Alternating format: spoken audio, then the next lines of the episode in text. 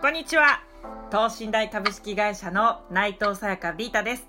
私のことはビータと呼んでください。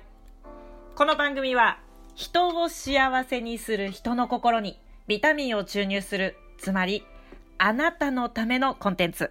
ビータと私。今日もあなたのリアルな質問にお答えしながら何よりもビータが生きる元気をプレゼントします。お楽しみに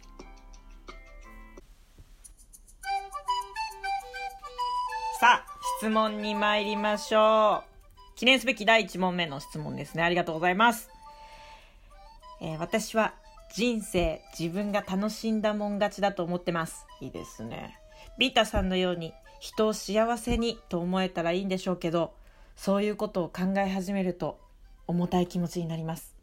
人を幸せにしなければいけないのでしょうか自分勝手な私はダメですか？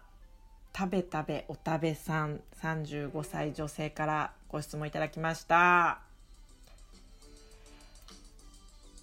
ダメじゃないよ。ダメじゃないっすよまずね。うーん。あの結構ね等身大力でえっ、と今ある自分を生かして目の前の人を幸せにする力とかこう話させていただいてるとですね結構言われですよね。幸せにしなきゃダメですか？みたいなね。これがですね、あの、幸せにしなきゃダメっていうことではないですね。うん、繰り返しになりますけど。まずこう、まずなんかこう、幸せにしなきゃいけないっていう、この、何々しなきゃいけないって思って、幸せにとかはね、そもそもちょっと、言い方あれなんだけど、で、できないと思うんですよね。うん。そこでね、あの、どう考えていけばいいかっていうと、確かに本当に食べ食べお食べさんが言うように、大前提としてやっぱね、自分が楽しくないとっていうのはあると思うんですよね。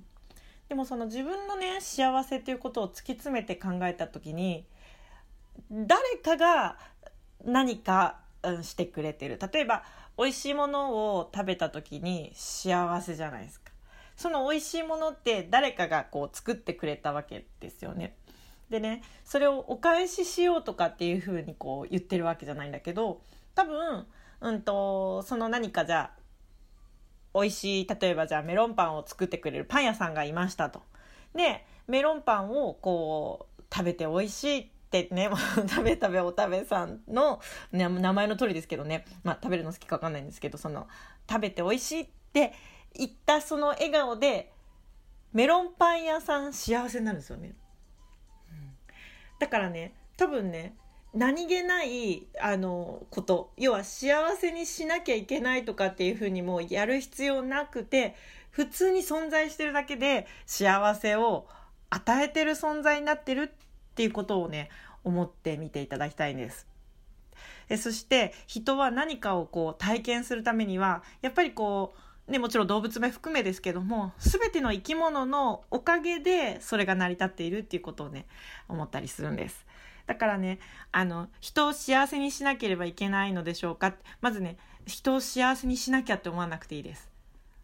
あなたの存在が人を幸せにしてる。そう。私の存在は誰かを幸せにする存在なんだって思うところからでなんかね変わる気がします。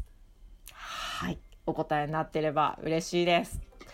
というわけで、今日もあっという間にエンディングとなりますけども、いかがでしたでしょうか？ビータと私、これからも続けていきます。あなたの心にビタミンを注入できますように。最後はこの言葉で締めくくりましょう。今週もお疲れライス